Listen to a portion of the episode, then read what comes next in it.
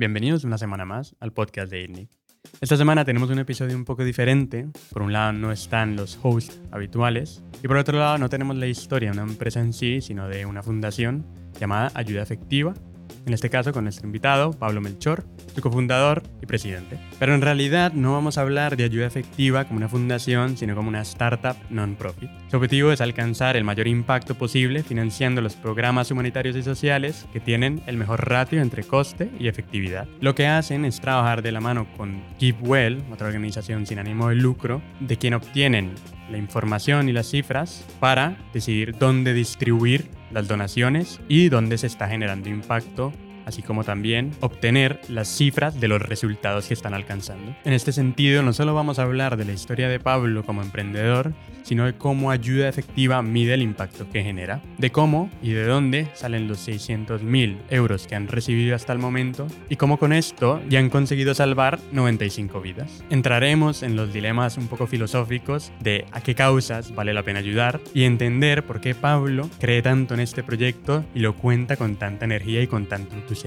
Y el podcast de esta semana es posible gracias a nuestro sponsor, Indexa Capital. Indexa, cuyo fundador también hace parte de Ayuda Efectiva, ofrece una forma de invertir despreocupándose de buscar día a día la rentabilidad y el riesgo. Lo que hace es ofrecer carteras de fondos indexados que básicamente invierten por ti, con un coste de gestión muy bajo en todos los stocks que conforman un índice. Indexa nació en el 2015, gestiona más de 200 millones de euros y ha superado los 50.000 clientes en los que está uno de nuestros hosts, Jordi Romero. Os dejaremos el código de Jordi en la descripción por si queréis probar su servicio. Y como no, este podcast también es posible gracias a nuestro segundo sponsor, Factorial, el software de recursos humanos que digitaliza todos los procesos relacionados con la gestión de los empleados. Desde las vacaciones, las nóminas, la gestión del tiempo, onboarding, Factorial automatiza todos estos procesos para ahorrar tiempo y en últimas invertirlo en lo que realmente se necesita para hacer crecer una empresa. Si quieres deshacerte de todo el papeleo y hacer que la gestión de documentos también sea una tarea mucho más sencilla,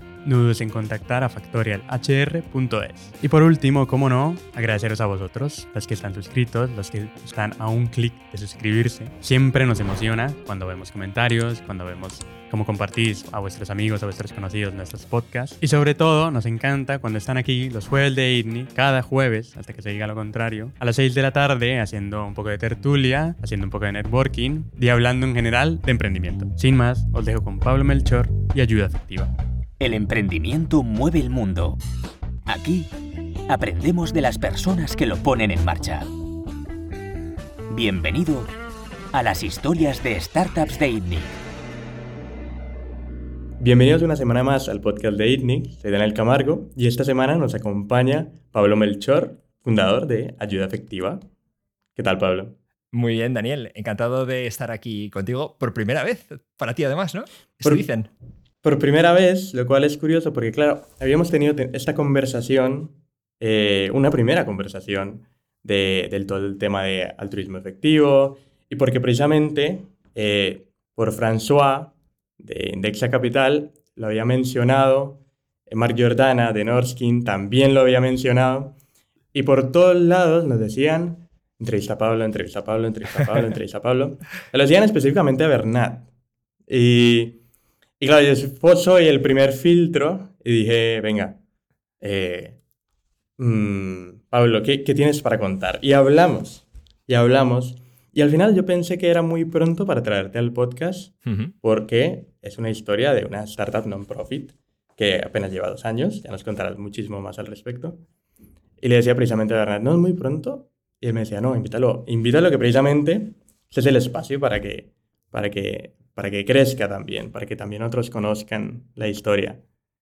Al final Bernard no pudo estar en este espacio tan limitado que tenemos de grabación y es como, es, es necesario escuchar tu historia. Pero entonces, claro, para empezar y para, para entenderlo mejor es, eh, bueno, ¿en qué, ¿en qué consiste ayuda efectiva? ¿Qué es esto?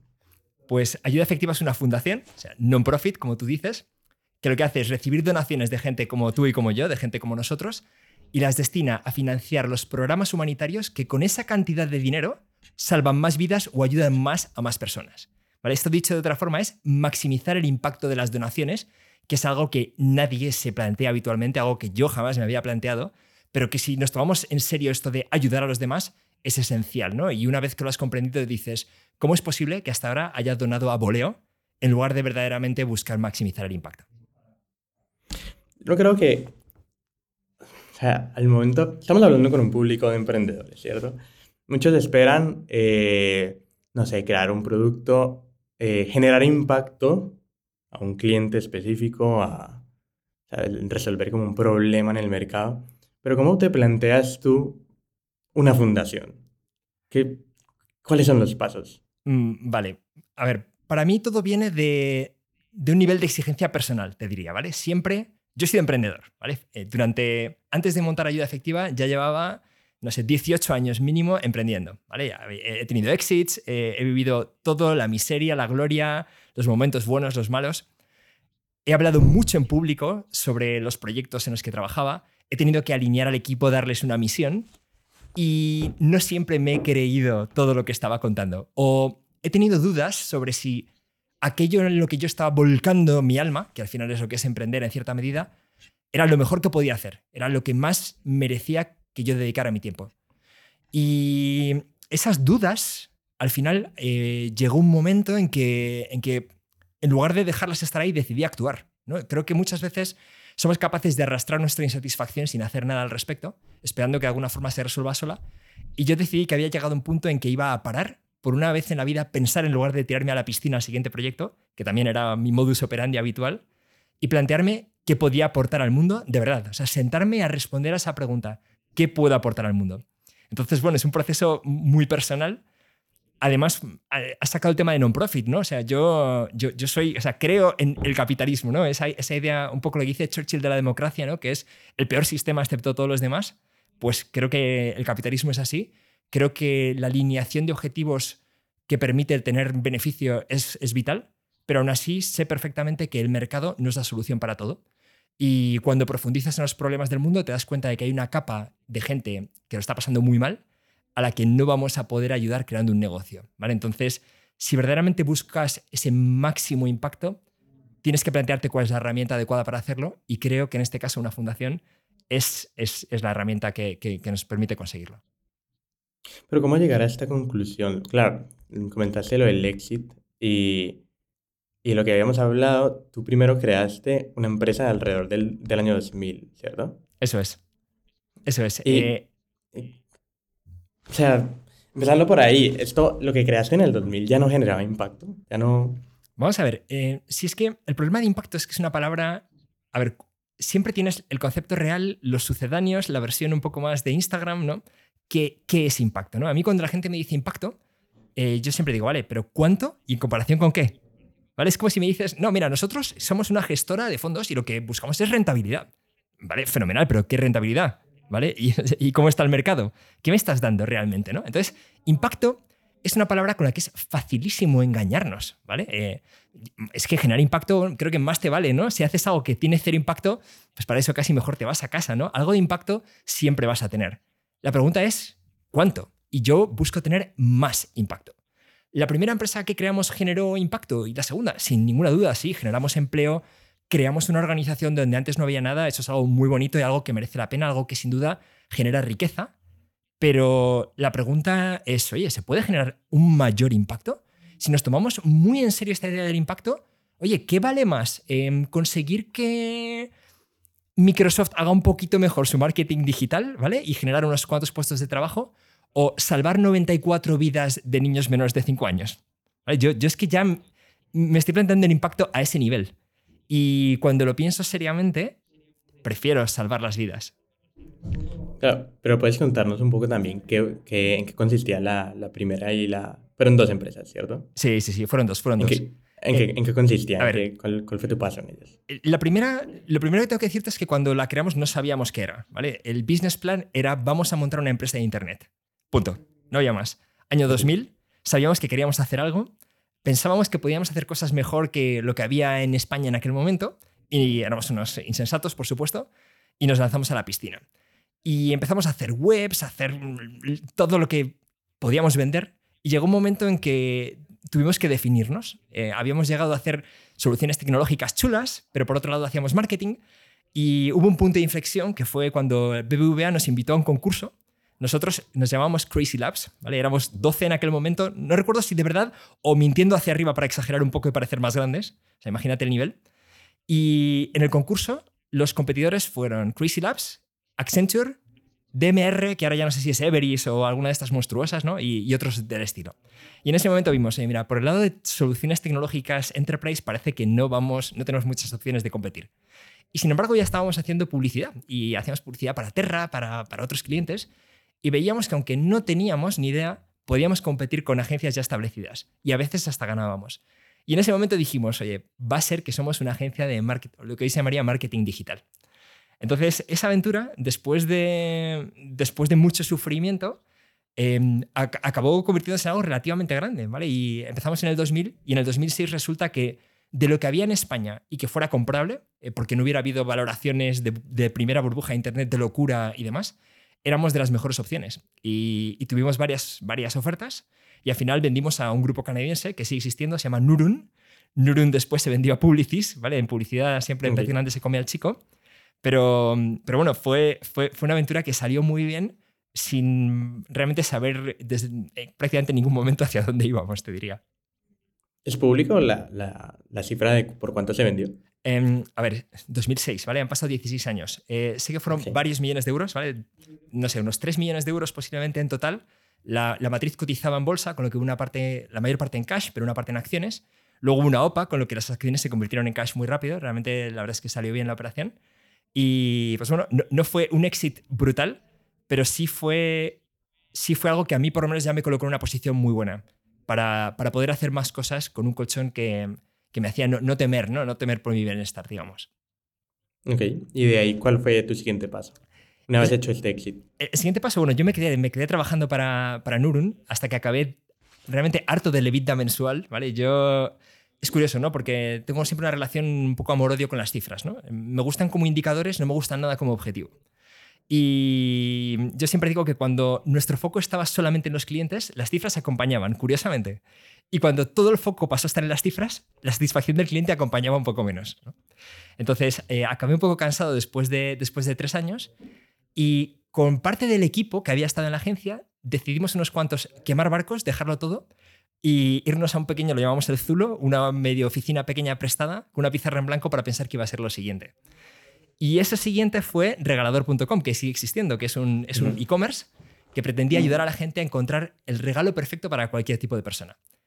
Eh, de nuevo, algo de lo que no teníamos ni idea. ¿vale? Pasamos de hacer servicios a, a tener un e-commerce, nos metimos en logística, en el regalo. Yo siempre digo, si tú pides algo a Amazon y te llega dos días después, no pasa nada, ¿no? Pero si era el cumpleaños de tu novia mañana y el regalo no está, eso es un drama. Entonces, realmente la logística en ese negocio es brutalmente exigente y nos hicimos un máster de operaciones, de procesos, de transporte, o sea, otra serie de cosas de las que hasta ese momento no sabíamos nada. Pero bueno, fue, también, fue muy interesante. Y Regalador sigue, ¿eh? sigue, sigue, funcionando, dos de mis socios siguen llevándolo y, y fue una buena aventura. Que sí me gustaría hacer como Mm, a entrarnos un poco en el tema de regalador, porque primero, ¿qué, qué papel cumplías en, regalador? ¿Eras el SEO? Sí. ¿Tu, tu background era de, de programador? No. Eh, no, vamos a ver. Yo, yo, a ver, en la parte de programación soy el típico autodidacta malo, ¿vale? Básicamente puedo hacer que algo funcione, pero no es lo mío. Aunque en regalador lo cierto es que los sistemas, por ejemplo, al principio los llevaba yo hasta que ya decidimos que hacía falta alguien que de verdad supiera. Y realmente empezamos en un modo un poco idealista comunal hasta que nos dimos cuenta de que la idea del director general que siempre habíamos tenido a lo mejor había que recuperarla y volví a recuperar ese rol que era el que, el que había tenido siempre en este grupo, ¿no? entre los que emprendimos. Y mm, al final, bueno, ¿cuál es el rol de director general? Pues eh, lo puedes ver de diferentes formas, ¿no? O sea, está la, forma un poco más idílica esa de, de, dar misión, recordar a la gente cuál es la misión, porque yo siempre digo que la misión no es algo que defines una vez y te olvidas, no tienes que recordar a la gente continuamente hacia dónde estamos yendo, porque cada uno crea en su mente una visión diferente de la empresa, ¿vale? Es increíble lo difícil que es mantener a la gente eh, apuntados hacia una misma dirección. Y lo puedes ver de una forma un poco más práctica, que es una especie de recoge pelotas, ¿no? que, todas las que se van saliendo del campo y no hay nadie para, encargarse de ellas, al final eres, tienes que ser tú el que vaya a cogerlas. ¿no? Pero mm, no sé qué más decirte al respecto, la verdad. O sea, trabajar mucho, trabajar sin parar y intentar mantener al equipo cohesionado y resolviendo problemas y gestionando personas. Y pensando en cosas, yo siempre digo respecto a gestionar que hay cosas como que los problemas vienen de comunicación y emociones que no se enseñan en startups, no se enseñan en incubadoras, no se enseñan en ningún sitio, no están entre las cifras de un software as a service, pero al final son los que, los que concentran los problemas. ¿no? Al final estás tratando con humanos y, ese trabajo de gestionar los conflictos, em, comunicar bien, recomunicar bien, volver a comunicar bien. ¿no? Y siempre digo que es muy difícil pecar por exceso de comunicación. Al final son algunas de las partes más importantes de tu trabajo. ¿Qué, ¿Cuándo se este stop? Que dices, esto ya no me mueve, esto ya ni me llama la atención.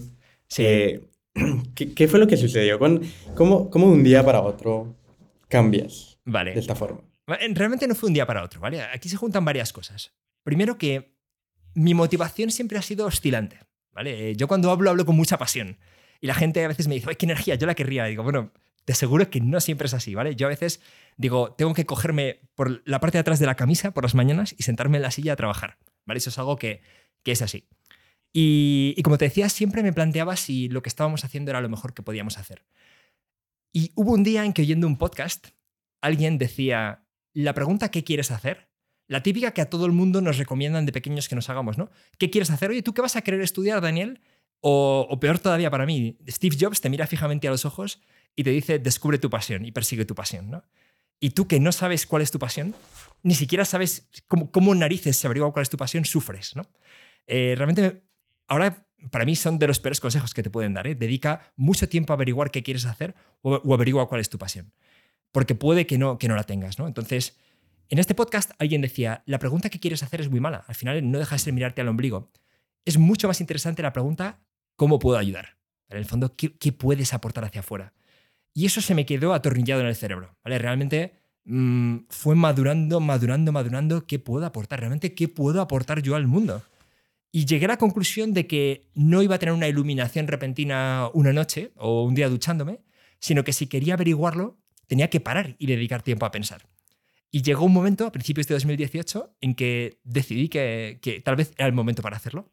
Entonces hablamos, hablamos con los inversores en la empresa, el equipo, venga, habíamos empezado cuatro, ¿qué pasa si lo rompemos? ¿Alguien querría gestionarlo? Tal. Y al final surgió, surgió la posibilidad de decir, venga, me voy a casa a pensar qué puedo aportar al mundo. Curiosamente, los inversores, yo pensé que iban a pensar que me había vuelto loco, pero la reacción fue la contraria. ¿eh? Fue, a Pablo, que te quieres dedicar a algo social, pues cuéntame, cuéntame porque me interesa, porque hay poca gente profesional que quiera dedicarse a estas cosas. Y mm, entonces así fue, ¿vale? O sea, se fue cociendo realmente poco a poco, pero verdaderamente pude dedicar el tiempo full time a pensar qué podía aportar al mundo. ¿Vendiste tu participación de, regalador? O sea, hiciste un secundario. Eh, a ver, al final lo que hice fue, mantengo una parte, pero a los dos socios que se quedaban remando, les vendí a, precio de saldo una parte importante de la participación. Ok. ¿Y cuál fue este siguiente paso? O sea, es que a, primera vista suena, suena poco productivo, como el... No, no podía simplemente seguir en regalador e ir pensando al mismo tiempo cuál, cuál era esta pausa que necesitabas. Eh, a ver, yo creo mucho en el foco, ¿vale? No, creo en el foco para emprender, creo en el foco para tomar decisiones importantes y realmente es, que es muy difícil averiguar qué puedes aportar, ¿vale? No es, no es, no es nada fácil. Lo primero es que, claro, ¿en qué problemas vas a trabajar, no? O sea, el mundo está lleno de problemas. ¿Por dónde empiezas? ¿Tú qué puedes aportar? ¿En qué eres bueno? Pues en, algunos, en algunas cosas a lo mejor eres muy, muy fácilmente sustituible, mientras que en otras a lo mejor realmente eres ese perfil que lo cambia todo, ¿no? Entonces, yo hasta ahora me había lanzado a la piscina sin pensar, ¿vale? Había emprendido como un, insensato, ¿vale? De esto que si sale bien eres un genio y si sale mal era evidente, ¿no? Qué estupidez estabas haciendo. Pues yo había emprendido así, sin pensar. Y decidí que quería buscar algo que me mantuviera motivado profundamente durante las próximas décadas. No quería algo que durara tres años, un proyecto cortito en el que lo das todo y luego das el paso al siguiente. No, no, quería algo un poco más sólido. Entonces, en mi opinión, eso, eso exige pensar, ¿vale? Y exige pensar sobre uno mismo, sobre, sobre qué sabes hacer realmente y, y exige pensar sobre eso, ¿dónde aportas? ¿Dónde puedes hacer algo que no esté ya cubierto por 800 y que verdaderamente pueda marcar la diferencia?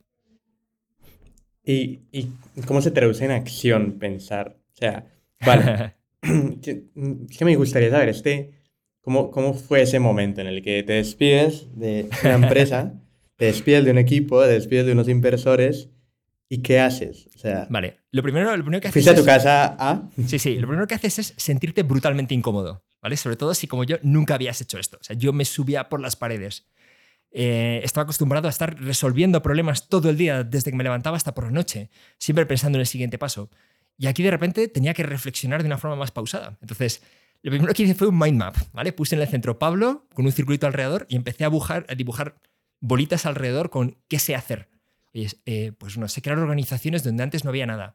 Puedo comunicar, puedo crear equipos.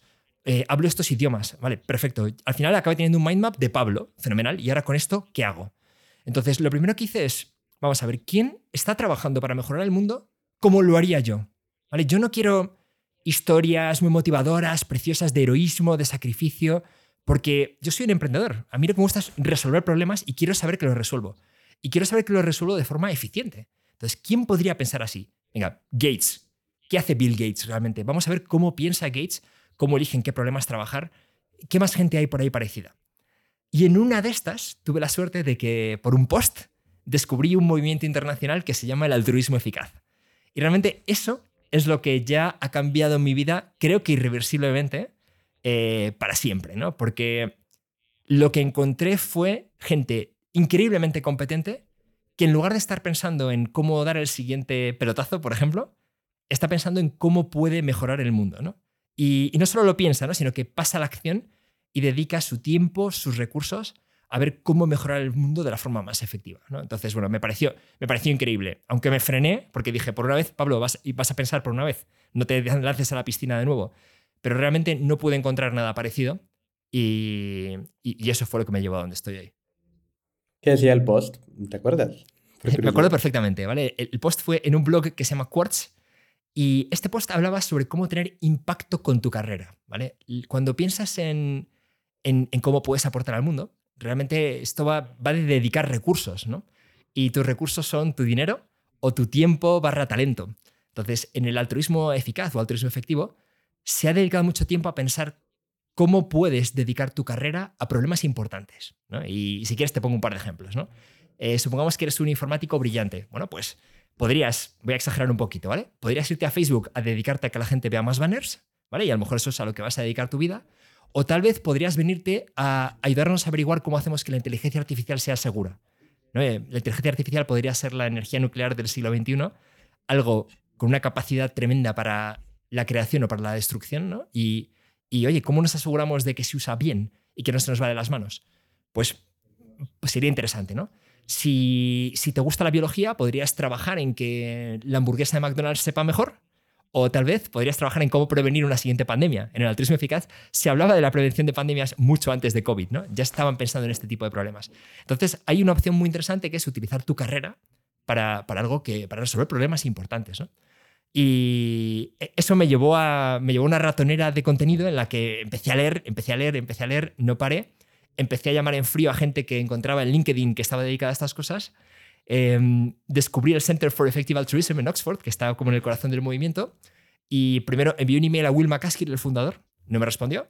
Luego envié otro email a Tara McCauley, que era la CEO en aquel momento, no me respondió. Averigüé quién era el siguiente, Kerry Vaughan, le envié un email, no me respondió.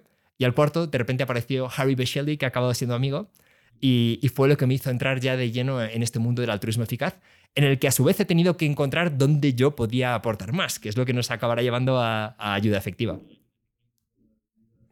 Y, y luego qué, o sea, escribes puerta fría, ¿sabes? No, sin respuesta esto. Eh, ¿Cómo no te mantuviste? ¿Cómo, ¿Cómo esto no te desmotiva? ¿Sabes? ¿Cómo, cómo, ¿Por qué buscaste aún así seguir adelante? Mm, eh, eh... Realmente lo que me pasó es, nunca había encontrado nada parecido, ¿vale? Nunca había encontrado gente que aplicara la profesionalidad y el rigor a, a, trabajar en temas importantes, ¿no? A mejorar el mundo. Sabía que merecía la pena y por otro lado una cosa que he aprendido es que yo soy muy poco importante, ¿vale? Entonces, eh, ante un rechazo o un silencio, puedes tomártelo como algo personal, ¿no? Pero la realidad es que no es personal. Cuando escribes a gente ocupada, muchas veces no puede responderte. Y aunque para ti tu vida y lo que tú vas a hacer es lo más importante del mundo, eh, en el gran esquema de las cosas no lo es. Entonces creo que todos tenemos que reducir un poquito el ego, hay que mantenerlo siempre vigilado y hacer lo que merezca la pena en lugar de aquello que nos hace sentir bien. ¿no? Creo que si nos aplicamos esa receta para todo, eh, al final los resultados están ahí y merecen la pena. ¿no? Entonces, ¿qué es lo que hice? Pues eh, coger a mi ego, agarrarlo por, por la solapa, decirle que estuviera quietecito y seguir empujando para, para, para, hacerme un hueco en esta comunidad en la que yo pensaba que, que podía aportar. ¿no? Lo cierto es que hay gente, hay gente brillante en el mundo del altruismo eficaz, ¿no? Entonces puedes tener incluso todas las dudas del mundo sobre si puedes aportar. Pero después de haber creado cosas donde antes no había nada, después de estar curtido como emprendedor, vivir en la incertidumbre y demás, sospechaba que algo podía hacer en, mi pequeño rincón. ¿no? Ok. ¿Y por dónde se empieza? bueno, en este caso, ¿por dónde, ¿por dónde empezó ayuda efectiva? Vale. Pues, pues fue muy curioso porque en esa primera conversación con la cuarta persona que ya sí me respondió del Center for Effective Altruism, yo le conté que yo era emprendedor y que había visto que fuera de España había fundaciones que financiaban los proyectos más efectivos, los que más vidas salvan, y que yo me veía haciendo eso en España. Pero Harry me dijo, oye, mira, ahora mismo es que casi nos interesa más la parte de talento, pensamos que es más diferencial y aporta, puede tener incluso más impacto la idea de que personas con talento se planteen dedicar su carrera a problemas importantes. ¿por qué no creas la comunidad en España? Entonces yo no tenía ni idea de crear una comunidad, nunca lo había hecho, no sé ni si estoy bien, si estoy capacitado para hacerlo, pero, pero bueno, lo que sí es enfrentarme a cosas extrañas que no he hecho nunca antes. Eh, me dijo, además incluso hay financiación, ¿vale? Me pregunto, ¿cuándo termina el plazo? El viernes, esto era un miércoles. ¿Vale? Y le digo, pero te animo a que te presentes. Pues bueno, pues rellené un formulario y resulta que al mes tenía la responsabilidad de crear una comunidad de altruismo eficaz en España. Entonces, ¿por dónde se empieza? Lo primero es, oye, soy el único friki que se dedica a leer blogs sobre cómo mejorar el mundo y ha descubierto el altruismo eficaz. ¿O hay más gente en España que, que, esté en esta situación? ¿vale? Lo sabía, ¿vale? Al final eran menos de 10, te diría en total. Y contacté con todos. Y, y en concreto contacté con varias personas, jóvenes, increíblemente inteligentes, eh, la, primera vez que les vi estaban en un aula al fondo del pasillo más oscuro de la Facultad de Matemáticas de la Complutense. Eh, y resulta que pues, había unos cuantos chavales que querían cambiar el mundo. Y, hoy en día ya lo están haciendo, de hecho. Y me junté con ellos y empezamos a decir, venga, ¿cómo se crea aquí comunidad? Eh, ellos veníamos de mundos muy diferentes, pero al final yo siempre lo que creo es en el sesgo, sesgo hacia la acción. ¿no? Es, vamos a poner esto en marcha. Y acabamos haciendo, pues cogimos ya un coworking, actividades semanales, la comunidad empezó a crecer. Eh, no sé, lo estuve haciendo un año y medio, a lo mejor pasaron 300 personas por diferentes eventos, actividades, gorroneé todo lo que pude. En Google Campus, por ejemplo, en Madrid, pues utilizaba sus salas para dar charlas, para montar eventos. Y al final de esa comunidad ha salido gente que verdaderamente está dedicando su carrera a temas importantes, ¿no? Lo que, como los que comentábamos, ¿no? investigar riesgos de la inteligencia artificial eh, siempre pongo como ejemplo a, mi amigo Juan, que trabaja, por ejemplo, en cómo alimentar, cómo alimentar a la humanidad en caso de invierno nuclear. Eh, no sé, la verdad es que es, increíble porque es una comunidad enorme en la que hay gente trabajando desde muchos ángulos muy diferentes. Y, por ahí fue por donde empecé. O sea que, una vez más, eh, mi, mi, clásico lo que ya es, de nuevo, el modus operandi, ¿no? que es meterme en cosas de las que no sé nada y averiguar sobre la marcha cómo se hacen. Aunque no me quede alto, claro, estas 10 primeras personas, ¿de dónde aparecen? ¿LinkedIn también? pues, a ver, realmente es. En el fondo, cuando te pones con algo, ¿no? O sea, todo lo que parece totalmente opaco e imposible, al final se va descubriendo, ¿no? Entonces es. Vamos a ver, oye, hay un foro internacional de altruismo eficaz. ¿Hay alguien ahí? LinkedIn, ¿hay alguien ahí? De repente, una dirección de correo, un supuesto grupo, Madrid altruismo eficaz. Escribo, ¿hay alguien al otro lado? Con, con, con cero. previendo que nadie responda y de repente responde alguien y así, básicamente es buscando por todos, o sea, todos los rincones de Internet, te diría, cualquiera que hubiera dejado un rastro de conexión con el altruismo eficaz. También ocurre que cuando tú te metes, de repente alguien te dice, hablas con un alemán y el alemán te dice, oye, pues, ¿has conocido ya a Oscar Horta, que está en La Coruña? Y no le has conocido, pero le conoces. Y, y así vas tirando del hilo. Ok. ¿Y la comunidad cuánto creció? Pues, eh, como te contaba, ¿no? En, lo que es primeros contactos, ¿vale? Gente que no había oído hablar nunca del altruismo eficaz y gracias a la comunidad ya por lo menos supo que existía, a lo mejor pasaron unas 300 personas en año y medio. de esas, lo que yo considero lo que diríamos el núcleo, el núcleo a lo mejor fue de unas, no sé, 15, 20 personas más que verdaderamente em, el, el altruismo eficaz les pegó y decidieron hacer algo al respecto, ¿no? Eh, hacer algo es verdaderamente ser generoso con tu tiempo, recursos, ¿no? Para, para centrarte en temas importantes. Y hoy en día ya se ha convertido en una comunidad hispanohablante y ya hay gente en diferentes países, en, Latinoamérica. Va a haber un primer evento en México en, en, en, enero del año que viene. Y hay a lo mejor ya unas 500 personas involucradas así de forma regular de una forma u otra. Ok. Y vale, y esta comunidad entonces fue el primer trampolín para crear Fundación Efectiva, ¿cierto? Sí, realmente fue el primer paso para, para meter la cabeza y entender bien este mundo del altruismo eficaz, ¿no? Que es esto de hacer el máximo bien posible y esto que pinta tiene en la práctica, ¿no? Pero eh, lo que ocurrió es que, aunque esto fue bien, la comunidad fue bien, lo que encontré es que cuando hablaba a gente, a otros emprendedores, a inversores, les hablaba de mi idea de montar una fundación para financiar los proyectos más efectivos, me encontré con que era la venta más fácil que he hecho nunca, ¿vale? O sea, si alguna vez has tenido que hacer una ronda y has tenido que pedir dinero para una startup, sabes lo difícil que es. Y aquí me encontré con que en una reunión de 20 minutos la respuesta era sí, yo quiero, yo pongo. Entonces, al final yo me tomo muy en serio la idea de golpear muchos muros y centrarme en los que caen fácilmente, ¿no? Y llegué a la conclusión de, oye, tal vez por mi entorno, por haber sido emprendedor, por eh, haber, tener ya la confianza de gente en este mundo de, de, del emprendimiento, de la inversión, creo que posiblemente mi ventaja comparativa, que es algo que también me he tomado muy en serio, ¿no? es dónde yo puedo tener el máximo impacto posible. Eh, pensé, puede estar, tal vez esté más en, el punto de mover dinero, ¿no? de hacer algo verdaderamente profesional, serio, en modo startup y muy austero, pero para, para tener el máximo impacto financiando proyectos humanitarios. Y, eso fue lo que me llevó a decir, venga, voy a buscar a alguien que me sustituya en esta parte de la comunidad y me voy a centrar en, en lo que es Fundación Ayuda Efectiva, que es donde creo que puedo tener más impacto. en, en, esta comunidad llegaste a la misma conclusión de las otras, de no está haciendo suficiente. Eh, a ver, es curioso, ¿no? Porque por un lado está la exigencia, ¿no? Eh, entonces, la exigencia puede ser enfermiza, ¿no? Realmente puede que, te pases la vida fustigándote diciendo puedes hacer más, ¿no?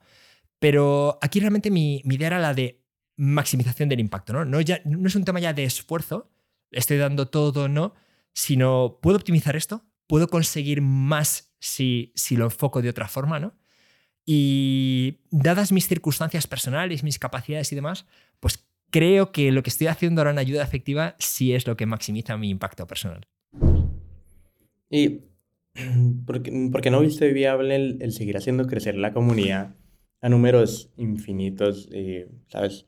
Eh, así sea virtuales o presenciales, expandirte a otras ciudades, porque, porque eventualmente el sistema este del, del donante, ¿sabes? Sí, sí. A ver, que, te cuento. ¿cómo, cómo, cómo, cómo, llegas a esta conclusión? Conocí, en, este tiempo, conocí a los, lo que llaman community builders, ¿no? a, la, a, la, gente encargada de, de construir comunidad en muchos otros países. Y hay un segmento en el que el impacto puede ser especialmente notable, que es el de universitarios. ¿vale? Si, si una persona con talento, en el momento de entrar a la universidad o en el momento de plantearse el posgrado, por ejemplo, ¿no? Tiene muy en mente esa idea de, uff, tal vez quiera dedicarme una tarea, a una carrera con impacto, creo que el efecto multiplicador de tu esfuerzo de comunidad es donde puede maximizarse. ¿no? Eh, o sea, imagínate que al siguiente Elon Musk le pudiéramos influir en la universidad ¿no? para que se dedique a hacer algo transformador para el mundo. ¿no? Eh, el impacto de eso podría ser tremendo. Y yo ya tengo pelo gris, me había, llevo mucho tiempo alejado de las universidades, eh, no tengo una vía de entrada fácil, ¿vale? Entonces cuando me comparaba con lo que parecían los mejores modelos de community builders en otros países, mi perfil no encajaba. ¿Vale? Entonces creo que podría haber seguido haciéndolo, creo que sin duda hay mucha posibilidad de tener impacto en, en, en, en ese rol y creo que es muy importante, pero creo que yo podía, yo soy menos sustituible, que también es otro criterio que utilizo mucho, creo que soy menos sustituible al frente de ayuda efectiva, ¿vale? Cuando yo en broma digo que a veces para decidir si hago algo o no, miro hacia atrás para ver si hay cola de gente para hacerlo si no estoy yo, ¿no?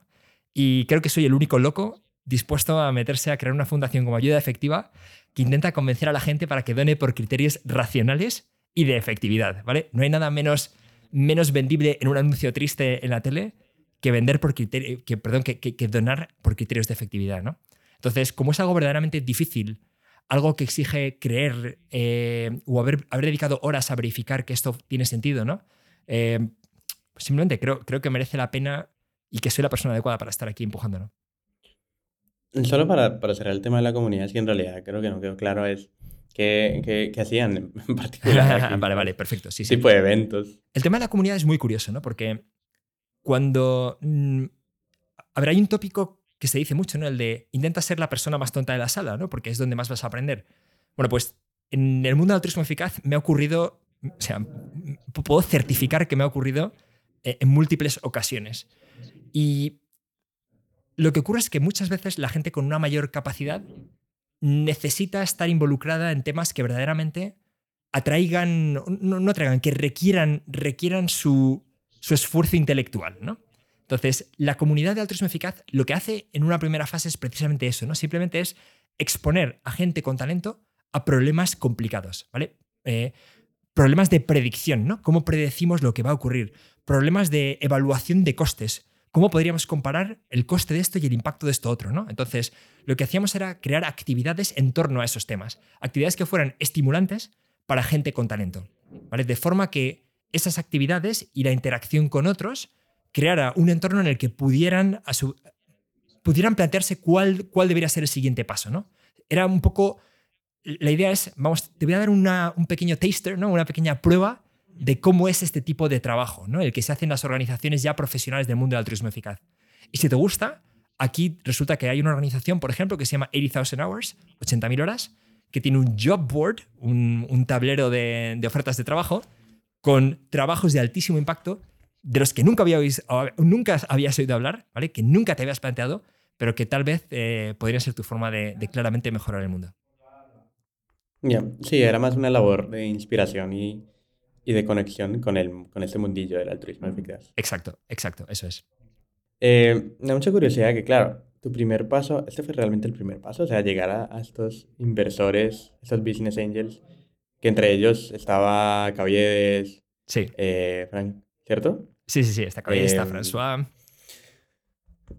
Pero, ¿cómo, cómo? es que esto no creo que lo pueda hacer cualquier persona, ¿sabes? O sea, eh, de hecho me, me recuerda mucho a, a, esta experiencia de cuando tú estás en la calle y de repente te paran los de la Cruz Roja. eh, digamos, no todos tienen éxito al momento de solicitar dinero a pesar de ser una buena causa. ¿Cómo, cómo, ¿Cuál era tu plan? ¿Cuál era tu deck? ¿Sabes? ¿Cómo, cómo fue el proceso de convencer a estos business angels? Claro. sobre todo porque ellos. Vale. Hay, hay, diferentes conceptos, ¿vale? Yo creo que. O sea, ¿por qué te. Antes decía que a lo mejor esas conversaciones fueron la venta, entre comillas, más fácil que, que he hecho nunca, ¿no? ¿Por qué fue? Primero, la pasta de la que están hechos, ¿vale? Hay gente a la que le ha ido bien y que verdaderamente tiene una inquietud por devolver algo al mundo. Simplemente es así, ¿no? Es, hay un reconocimiento de, me lo he currado, pero claramente he partido de un lugar en el que podía tener el éxito, en el que era posible, ¿no? Eh, me gusta, hay alguien que dice que, eh, en inglés dicen, no existe lo de un hombre hecho a sí mismo, ¿no? Y, es verdad, ¿no? Nadie, nadie se ha hecho a sí mismo. Es verdad que el esfuerzo personal es importante, pero los que hemos tenido éxito hemos estado apoyados por millones de cosas de nuestro entorno, ¿no? A veces simplemente haber nacido en España en lugar de haber nacido en Malawi, ¿no? Por ejemplo, eso influye en tus oportunidades de una forma tremenda. Entonces, cuando tienes, cuando encuentras, cuando hablas con gente a la que le ha ido bien, pero tiene esta, esta, esta conciencia, ¿no? Son, son conscientes de la suerte que han tenido, es habitual que tengan una inquietud por devolver. Pero a la vez, si esta gente es gente escéptica, gente racional, gente cuantitativa, lo normal es que sospechen mucho de, de, las opciones de ayudar que hay ahí fuera.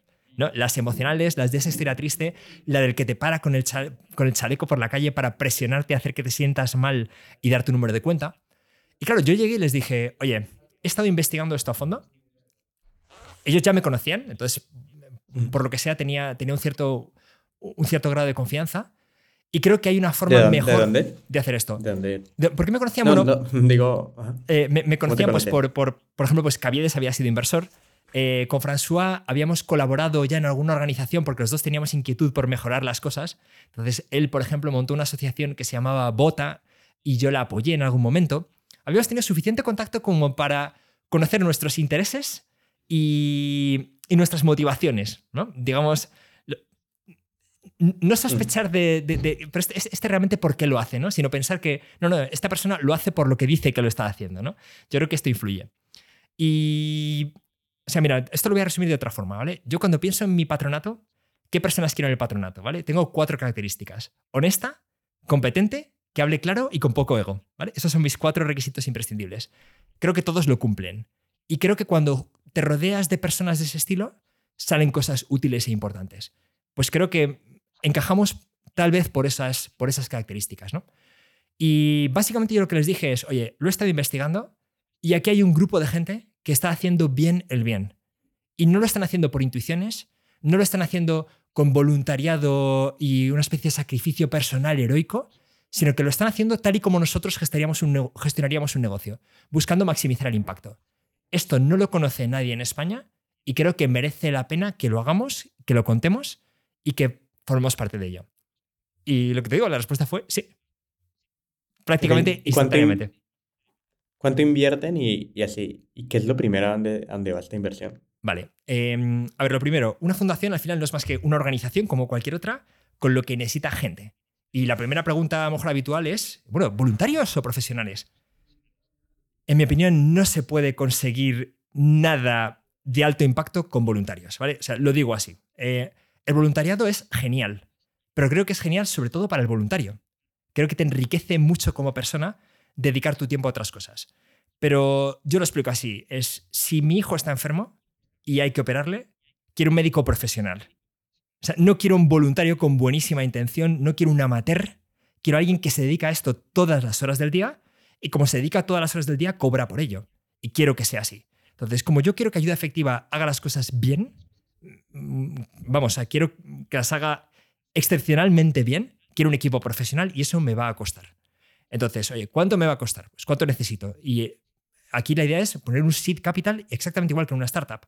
Entonces, pusimos entre todos unos 250.000 euros para poder arrancar la fundación y básicamente poder empezar a contratar un equipo para hacer realidad eh, este proyecto, ¿no? O sea, tener una presencia, tener una presencia adecuada para que alguien esté dispuesto a coger su tarjeta de crédito o su cuenta bancaria y darte tu dinero, ¿no? Entonces, darte su dinero, perdón, eh, confiando en que lo vas a hacer bien y que lo vas a destinar a lo que dices que lo vas a destinar, ¿no?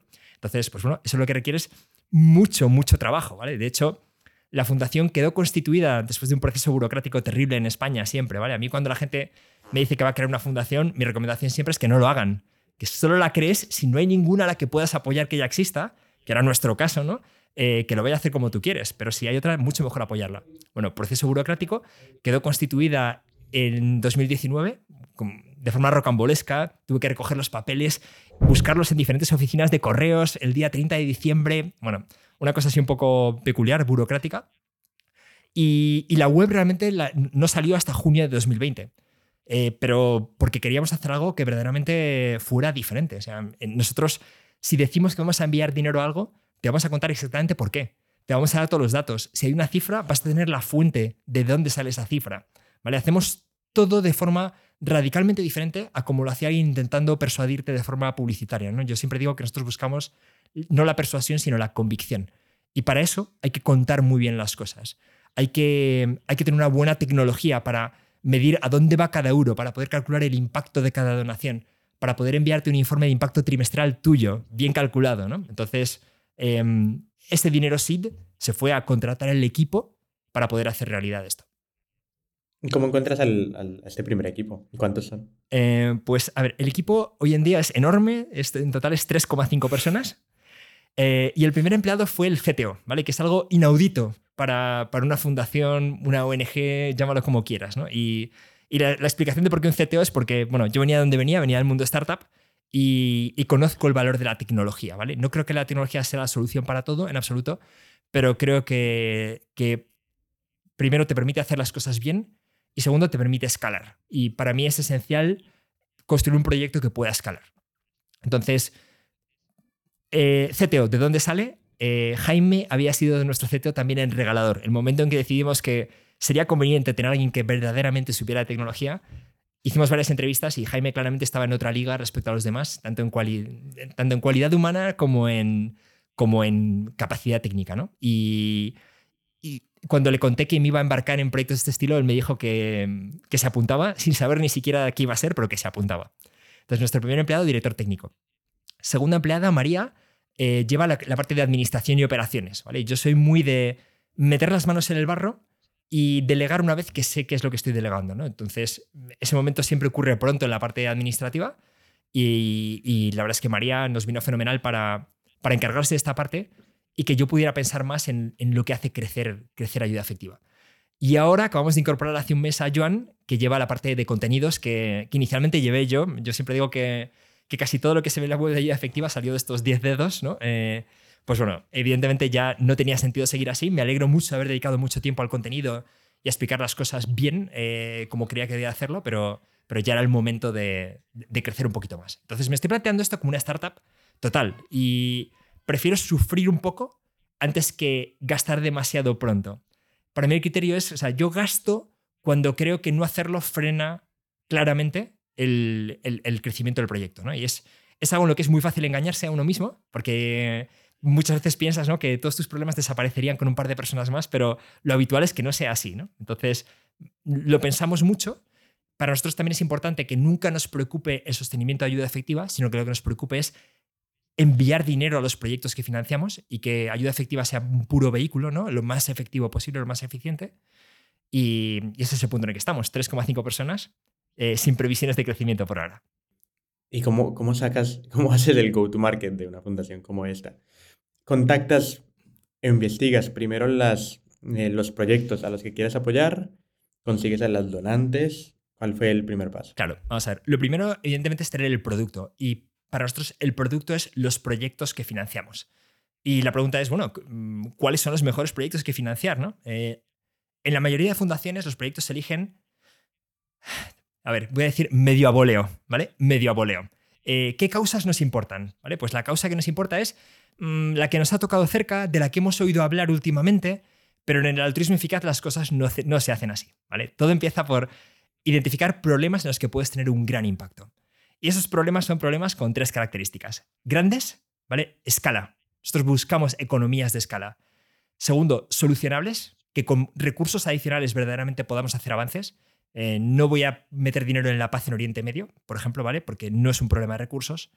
Y tercero, el más importante, relativamente desatendidos, ¿vale? Todo lo que está en las noticias, todo a lo que todo el mundo está donando porque está muy concienciado, es donde menos impacto vas a tener, ¿vale? Entonces, siempre que todo el mundo esté muy concienciado con algo y tú te sumes al carro, deberías pensar que tu impacto va a ser mínimo, ¿vale? Despreciable.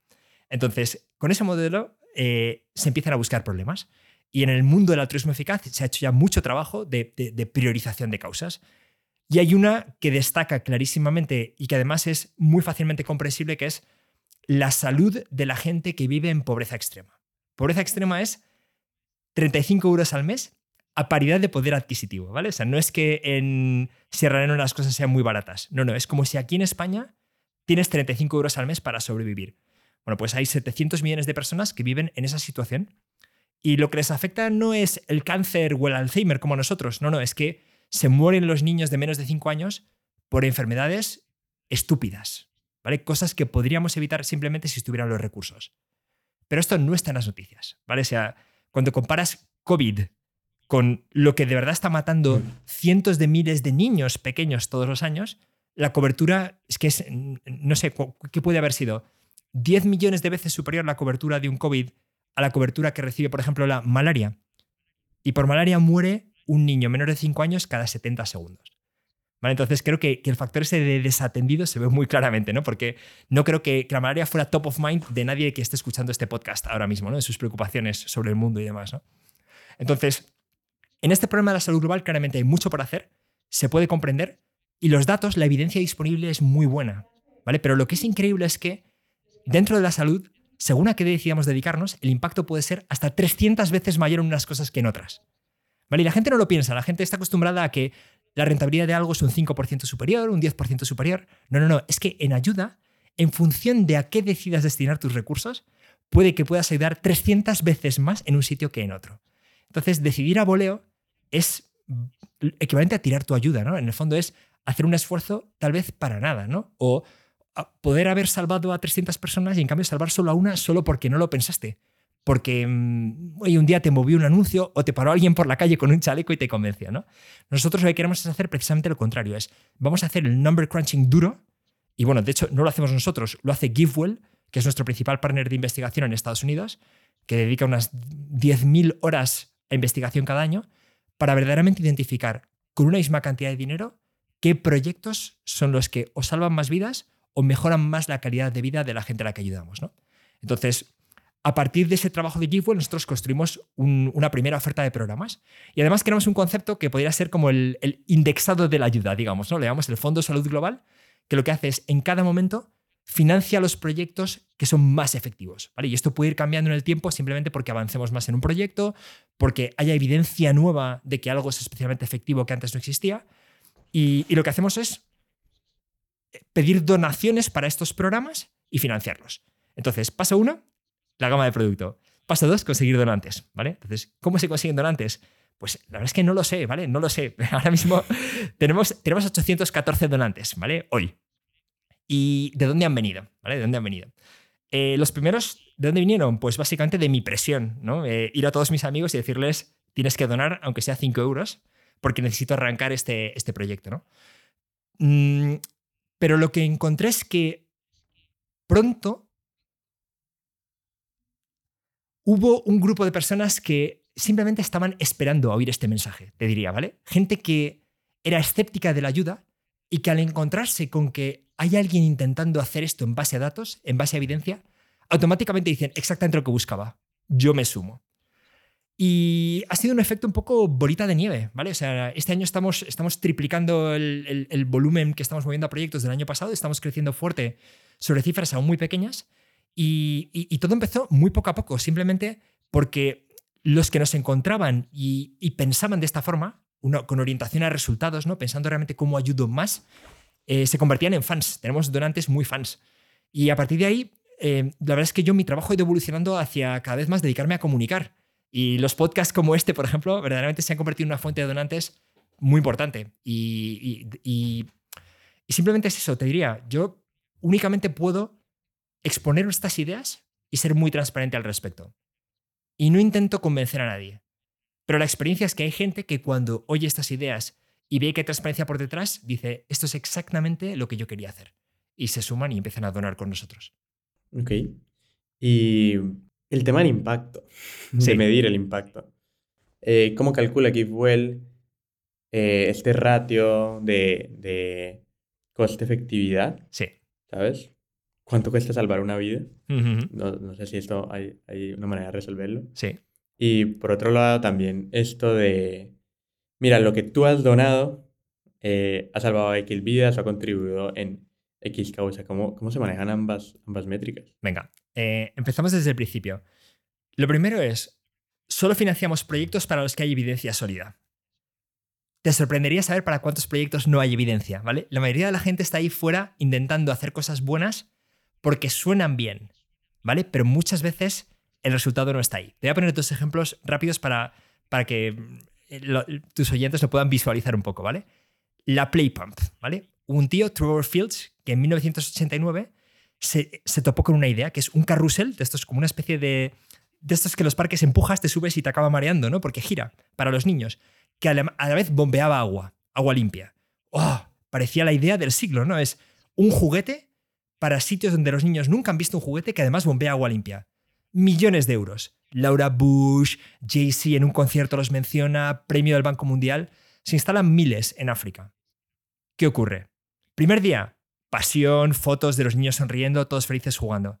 Segundo día, resulta que como esto tiene que bombear agua, hay que empujarlo todo el rato, ¿vale? No va solo y no es tan divertido, no te marea, ¿vale? Tienes que estar empujando, empujando. Ya es un poquito menos novedad. Quinto día, los niños ya no van y resulta que las mujeres de la aldea son las que tienen que estar girándolo para bombear agua, que es un poquito denigrante y además resulta que es menos efectivo que una bomba de agua manual. ¿Y esto no lo había pensado nadie? No. Nadie lo había pensado, porque nadie mira la efectividad. Es increíble. En el mundo de la ayuda pensamos que desde el momento en que nos hemos desprendido de unos euros, hemos ayudado.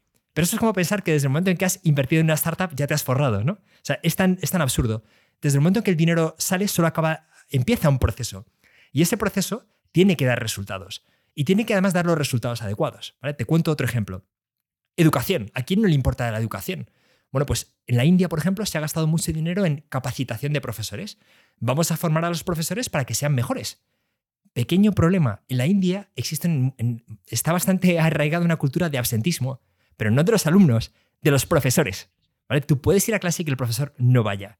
Entonces, puedes capacitar todos los profesores que quieras, que si no van a clase, no has ayudado a mejorar la educación.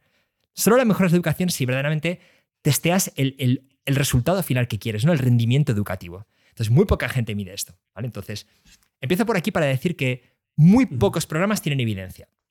Yo siempre digo es, si no sabes qué hacer, lo mejor es dar cash a la gente que vive en pobreza extrema. Y a partir de ahí, si tienes un programa que es más efectivo que dar cash, la carga de la prueba está en ti, demuéstramelo, ¿vale? Eh, y, creo que es, la, mejor forma de pensar respecto a esto. ¿Existen programas más efectivos que dar cash a la gente que vive en pobreza extrema? Sí. ¿Cómo lo sabemos? Pues primero, porque la intervención en sí se ha estudiado muy a fondo. Hay estudios académicos potentes y se han replicado. Por ejemplo, malaria. Sabemos que si una población, la malaria la transmite un mosquito, ¿vale? Pica a una persona infectada, es un, es un parásito, y el mosquito absorbe el parásito de una persona y lo introduce en otra. Y si nos pasa a ti o a mí, posiblemente no es muy grave, pero en niños pequeños es, puede ser muy grave y es mortal, también en los peores casos. ¿Cómo se evita la malaria? Dos formas muy efectivas. La primera, dormir bajo una mosquitera tratada con insecticida. El mosquito muere al tocar la mosquitera. ¿Cómo sabemos que esto funciona? Pues porque se ha testado. Se hace un grupo en el que se le dan mosquiteras, otro grupo que llamamos el grupo de control al que no se le dan mosquiteras y comprobamos cuántos casos hay en cada grupo y cuántas muertes hay en cada grupo. Tenemos datos. Entonces, a partir de ahí lo que hacemos es, perfecto, ¿quién es el máquina de las operaciones capaz de entregar mosquiteras y asegurar que se usan al coste más bajo? ¿Vale? O sea, esto no suena nada a ayudar, a padrinar a un niño, no, porque es que la guerra está ahí. O sea, la guerra está en la logística y en las operaciones y en los unit economics, en colocar esa mosquitera en el lugar adecuado al coste más bajo. Bueno, pues resulta que hay una organización que se llama Against Malaria Foundation, de la que nadie ha oído hablar, que no hace anuncios con fotos de niños tristes, no nos para por la calle para pedir dinero, porque se dedica a optimizar los costes y entregar millones de mosquiteras al coste más bajo posible. Entonces, ¿qué hace GiveWell? Toma la evidencia inicial y después audita hasta al más mínimo detalle el trabajo de las organizaciones que lo implementan sobre el terreno, para comprobar si los datos teóricos coinciden con la realidad. ¿vale? ¿Qué es lo que ocurre normalmente en el mundo de la ayuda? Se hace auditoría financiera. ¿vale? Hablas con gente de, las organizaciones de la ONU, por ejemplo, y te dicen, no, no, mira, si yo no puedo comprar un boli sin una factura. Pero eso sí, sinceramente, no sé si lo que hacemos ayuda o no. Aquí es lo contrario, ¿vale? Evidentemente hay una auditoría financiera y está revisado que el dinero se utiliza, pero se hace la pregunta adicional de, ¿vale? ¿Y qué ha pasado? ¿Vale? ¿Estaban las mosquiteras? ¿Se han evitado los casos de malaria? ¿Hemos reducido el número de muertes en comparación con los grupos que no han tenido mosquiteras? Entonces, así es como se verifica el impacto, ¿vale? Haciendo cosas a escala en las que sabemos que la mecánica básica del tratamiento es buena y comprobando que la realidad coincide con lo que teníamos previsto.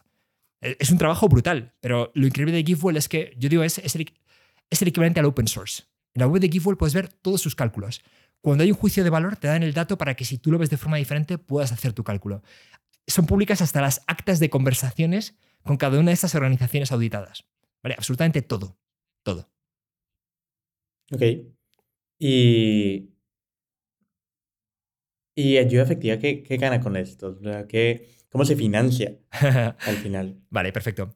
Eh, bueno, por cierto, me he dado cuenta que no te respondía a la parte del impacto individual, ¿vale? Nosotros, ¿por qué te puedo decir cuál es tu impacto individual? Porque tengo las cifras del impacto que consigue cada proyecto que financiamos. Entonces, yo sé que si distribuyo mil mosquiteras, evito X casos. Y que si evito X casos, como conozco la mortalidad en las, zonas en las que trabajamos, voy a reducir X muertes.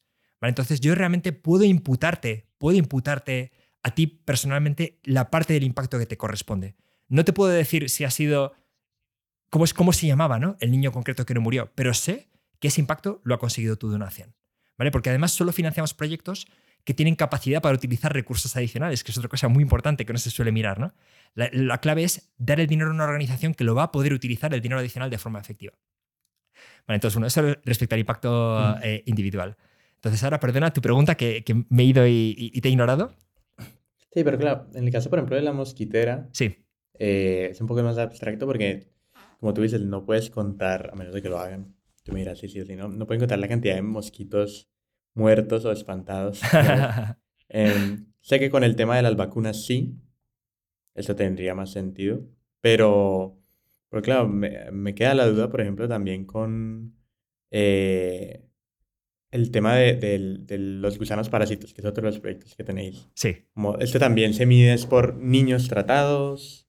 sí. eh, Vale, te, te- te cuento, venga, nos desviamos. Te cuento cuál es la evidencia en la parte de gusanos parásitos. Eh, Michael Kremer, Premio Nobel de Economía de 2019, precisamente por su enfoque experimental para aliviar la pobreza. Estaba en Kenia hace 20 años y tenía un amigo trabajando en una ONG educativa. Y le preguntó a su amigo, oye, aquí, ¿cómo sabéis que funciona? ¿No? O sea, eh, porque ¿qué hacéis? Pues mira, hacemos menos alumnos por profesor, libros. Aquí muchas veces en clase hay un único libro para toda la clase, pues damos libros a todos los alumnos, mejores materiales. Y Kremer le dijo, vale, perfecto. ¿Qué te parece si hacemos lo que llamamos en, economía, que realmente viene de la medicina, un estudio aleatorizado controlado? Que significa que aleatoriamente asignamos un grupo de escuelas a un tratamiento, otras a otros, otras a otro, o hay un grupo en el que simplemente no se hace nada y comprobamos en cuál mejora más el rendimiento educativo. ¡Oh, Buenísima idea. Lo hacen. 25 escuelas, menos alumnos por profesor. 25 escuelas, un libro para cada alumno. 25 escuelas, mejores materiales en clase. Tests al principio, tests al final para ver qué alumnos han aprendido más, que realmente era lo que queríamos. Ninguna diferencia, ¿vale? No hay diferencia estadísticamente significativa en nada, ¿vale? Abro paréntesis para decir que, por ejemplo, hay una ONG americana que envía millones de libros a África todos los años, ¿vale? Con un coste logístico brutal, ¿vale? Ninguna diferencia. Y casi por casualidad alguien le sugiere a Michael Kremer, oye, ¿por qué no pruebas en un grupo a desparasitar a los niños? Ahora luego cuento qué es la desparasitación, ¿vale? Lo prueban y ese grupo es el único que mejora su rendimiento educativo. Pero no solo eso. Michael Kremer y otros colaboradores, Ted Miguel de Berkeley, por ejemplo, han seguido durante 20 años a los niños que estuvieron en este estudio. Han conseguido seguir al 84% de los niños. Y resulta que 20 años después, como adultos, los que tuvieron entre 2 y 3 años más de desparasitación ingresan un 15% más. ¿Vale? Un 15% más es una burrada. Sobre todo porque el coste de desparasitar a un niño es menos de un euro al año por niño. ¿Vale? Entonces, resulta que la intervención que no solo mejora el rendimiento educativo, sino el bienestar económico, la capacidad de, generar ingresos por ti mismo en el futuro, la que más impacto tiene resulta que es darte una pastilla que cuesta menos de un euro. ¿vale? Entonces, bueno, ¿cómo es posible esto y de dónde viene? Desparasitación, ¿vale? En España, hoy en día, desparasitamos a las mascotas, ¿vale? Si alguien tiene perro, dos veces al año se le da una pastilla. ¿Por qué? Porque hay gusanos que se instalan en el intestino y que pueden provocarte enfermedades realmente graves. Bueno, pues en África subsahariana, en algunas zonas de Asia del Sur, hay, el agua está contaminada y muchos niños están infestados de gusanos parásitos. Entonces, ¿qué es lo que ocurre cuando, cuando estás lleno de gusanos parásitos? Primero, te encuentras mal, estás enfermo, faltas a clase, si vas a clase no te enteras, pero también hay una hipótesis que es que los gusanos parásitos tal vez compitan con, un, eh, compitan con el niño por los micronutrientes. La, la parte esencial de los alimentos que permite que su cerebro se desarrolle adecuadamente, lo que se llama el desarrollo cognitivo. La cuestión es que el impacto de estar permanentemente enfermo es tan grande que 20 años después es determinante. ¿vale? Entonces, tenemos la evidencia de este, de este estudio. ¿vale? En este caso, lo que ocurre es que no hay muchos estudios. Entonces, de hecho, GiveWell califica esta intervención como una intervención de una incertidumbre un poco mayor que otras. ¿no? Es, oye, la evidencia es buena, estos estudios son buenos, estamos descontando muchísimo los efectos y aún así, incluso aplicando descuentos brutales, parece que es de lo mejor que podemos hacer. Esto tiene buena pinta. No tenemos la certeza de que salva vidas, igual que la suplementación de vitamina A o la prevención de la malaria, pero parece que claramente es uno de los programas más efectivos con muchísima distancia respecto a los siguientes, ¿vale? De nuevo, no es que sea un 10% más efectivo que otros, no es que es 100 veces más efectivo que las cosas en las que habitualmente se gasta el dinero. Entonces, de nuevo, siempre la clave es tener evidencia. Y la, evidencia no se consigue con grandes teorías, ¿vale? Cuando, cuando hablas en España con gente a la que le inquieta la pobreza, normalmente el enfoque es muy teórico, ¿no? Es, oye, pero generamos dependencia o no, este tipo de cosas. Sí, sí, sí. Pero al final vamos al terreno a ver qué ocurre. Y cuando vas a ver qué ocurre, encuentras cosas sorprendentes, ¿no? Eh, has mencionado las vacunas. Nosotros financiamos un único programa de vacunas Y lo que hacemos no es comprar vacunas, lo que hacemos es dar incentivos a madres que viven en pobreza extrema para que lleven a sus hijos a vacunar. Y resulta que esta es una de las formas más efectivas de salvar vidas, ¿vale? Eh, ¿Por qué? Como no me frenas, yo sigo y lo cuento, ¿vale? tíralo, tíralo. COVID, ¿vale? No sé si recordáis, recordaréis que hubo mucha conversación sobre las patentes, ¿no? Claro, es que qué injusticia, es que las vacunas tienen que ser gratuitas, tal cual, ¿vale? Pues vamos al norte de Nigeria. Nigeria es un país que en media no es tan pobre como otros, pero tiene tal crecimiento de población que es donde se concentra más gente, más número de humanos viviendo en pobreza extrema del mundo. Y en el norte de Nigeria resulta que las vacunas habituales del calendario de vacunación infantil son gratis. Son gratis ya. Y aún así el 43% de los niños no completa el calendario de vacunación. Entonces, claro, ¿qué pasa aquí? ¿Cómo es posible? ¿no? Claro, desde aquí, especulando, podríamos decir, no, debe ser que hay miedo a las vacunas, cualquier cosa. No, pues la realidad no es esa. La realidad es que si vas, explicas a las madres que es importante y les preguntas por qué no van, ocurre que para ellas que viven en pobreza extrema, un día perdido, entre comillas, para ir a un centro de salud que está lejos, en el que a lo mejor tienes que comprar un billete de autobús que para ti es un dineral. Y no solo eso, es que cuando vives en pobreza extrema, esos 35 euros al mes no son una nómina que te llega el último día. Cada día tienes que salir a ganarte el dinero. Y si no, ese día a lo mejor no hay cena en casa. Te saltas comidas, ¿vale? Entonces, el coste de ir a llevar a tu hijo a un sitio en el que te dicen que es importante, pero tu hijo no está enfermo, ¿vale? No, no parece que mejore en nada.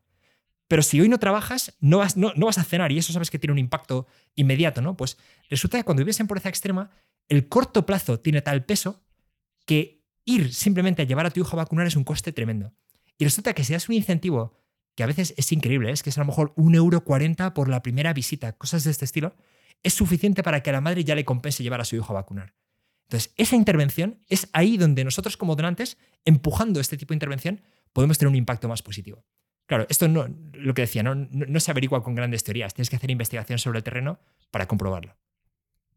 Me genera mucha curiosidad, ya como a nivel personal tuyo, que no, en que, claro, todo lo que mencionas y todo lo que tiene mayor impacto es siempre lejos de España. Y lo entiendo porque España está en un contexto mucho más privilegiado que, que estos países e incluso que Latinoamérica. Pero el hecho de no poder verlo eh, como en tu día a día, ¿sabes? Como el no poder, no, el no poder, si ayudas, por ejemplo, en una comunidad, en un barrio, eh, claro, el día de cada día que sales verías cómo va cambiando el barrio según lo que tú estás haciendo. Pero que al final estás viendo, bueno, también es como pregunta, o sea, estás viendo el número, estás viendo, o sea, eh, lo que quiero llegar es como, cómo, cómo encuentras motivación en esto, ¿sabes? Cuando al final es datos, son números y, y no lo ves como, no, no interactúas físicamente con, con las personas impactadas, o si lo haces. Vale, esta es, es, buena pregunta, ¿vale? Y a ver, te intento responder desde varios ángulos. La primera es he pensado mucho acerca de la ayuda, ¿vale? Y en todo, nuestro, en todo nuestro día a día, todo va de una persona, yo, ¿vale? ¿Cómo puedo ser más feliz? ¿Cómo puedo estar en mejor forma física? ¿Cómo puedo ser más productivo? ¿Vale? ¿Cómo puedo sentirme mejor? ¿Qué quiero hacer con mi vida? Todo lo que nos rodea siempre va de yo. Pero realmente ayudar es la única cosa en la que esto va de otros. Entonces, realmente cómo me sienta yo al ayudar debería ser irrelevante. ¿vale? Entonces, aquí hay un punto de... Eh, he pensado en ello y creo que no debería primar aquello que me hace sentirme mejor. Y además hay otro argumento para no hacerlo, y es que cómo nos sentimos es realmente evolutivo. ¿vale? Hemos evolucionado para estar en un grupo de 100 humanos, que son los que nos importan, y todo el que esté fuera de ese grupo, evolutivamente, de hecho, era un potencial enemigo. No estamos programados, tenemos un sesgo que hace que nos importe mucho más lo cercano. Pero yo lo que digo es, estamos en el siglo XXI. ¿Vale? Entonces, igual que no golpeamos con una piedra cualquiera, porque ya sabemos que hay formas mejores de organizarnos, a la hora de ayudar creo que podemos buscar algo más racional y más sofisticado que aquello que nos da más satisfacción inmediata.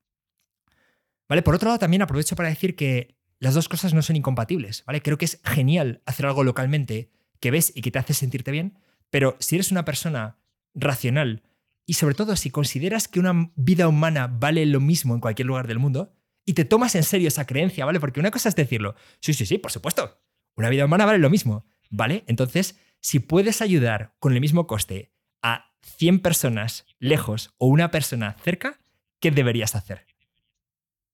¿Vale? Yo esa pregunta me la tomo muy en serio, ¿vale? Yo me la tomo muy en serio. Entonces, por lo menos me aseguro de que una parte, la parte más importante de mi portfolio de ayuda, digamos lo que hago por otros, vaya a donde más puedo ayudar.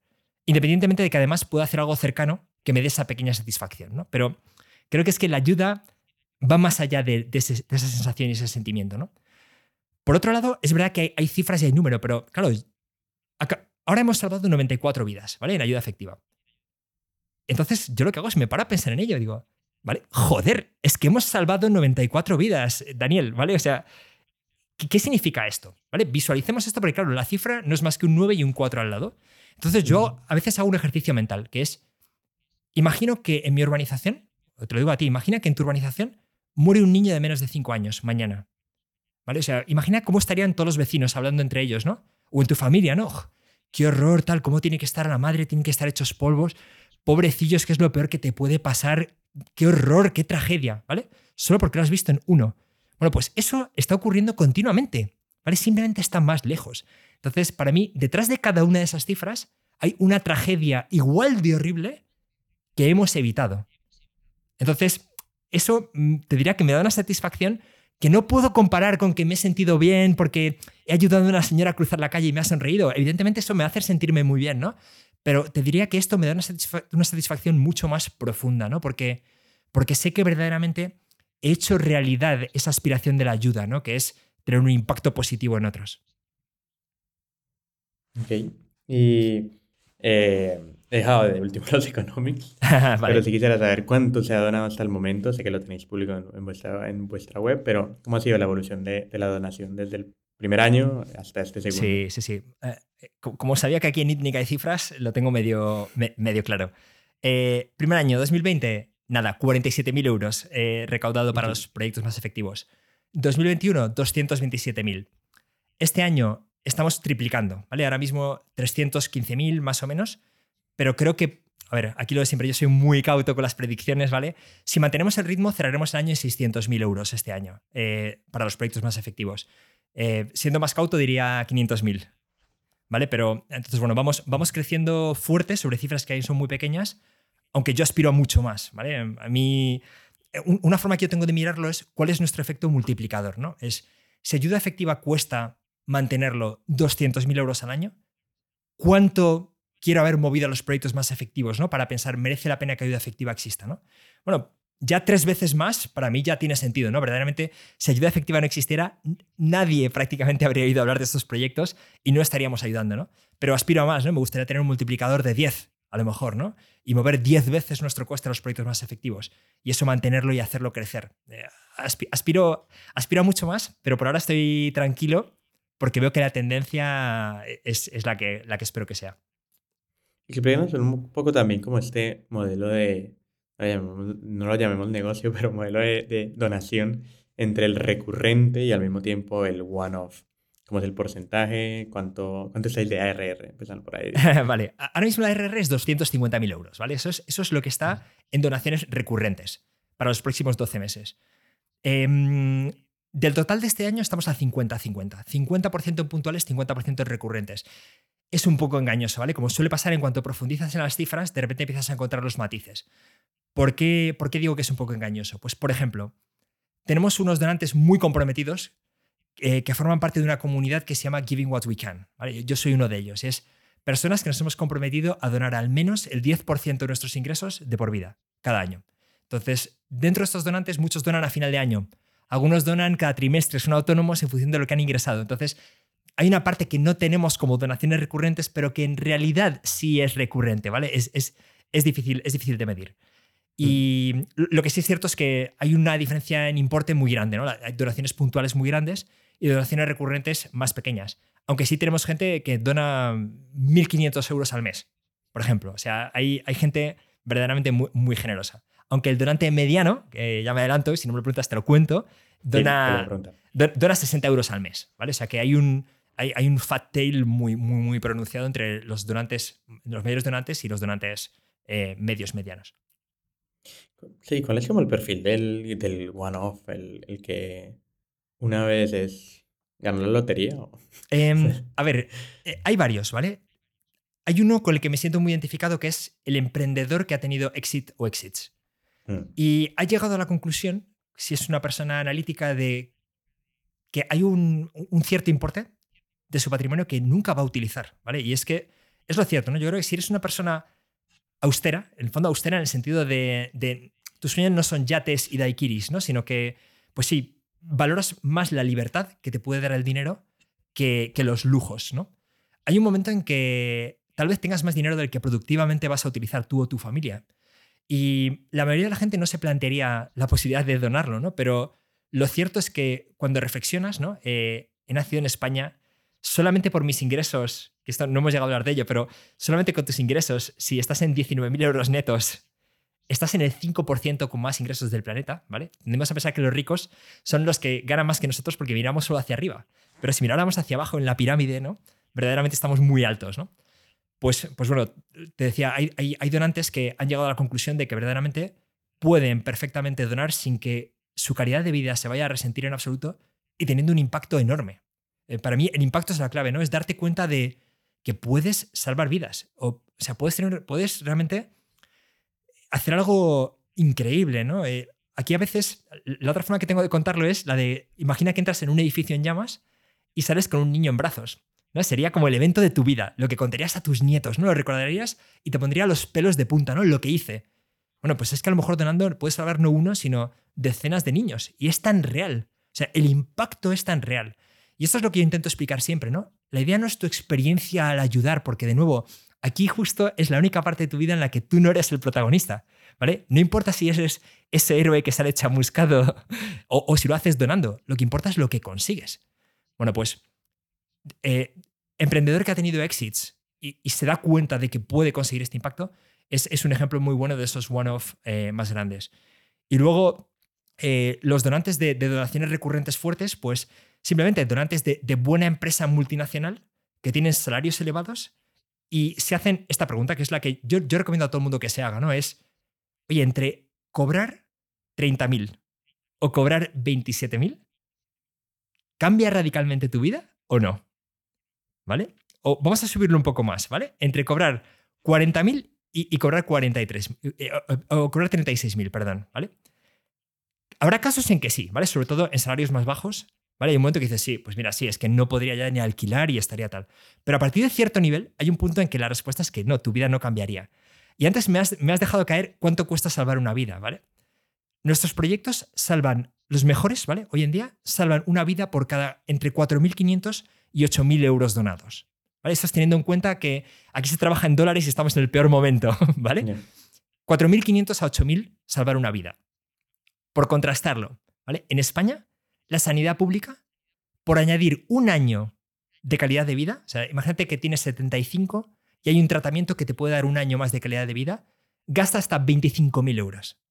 Entonces, esto de nuevo eh, tiene que ver incluso con la respuesta de por qué hacer cosas fuera, ¿no? Es que podemos tener tal impacto en los sitios en que la gente tiene tan poco que, que, que, que es...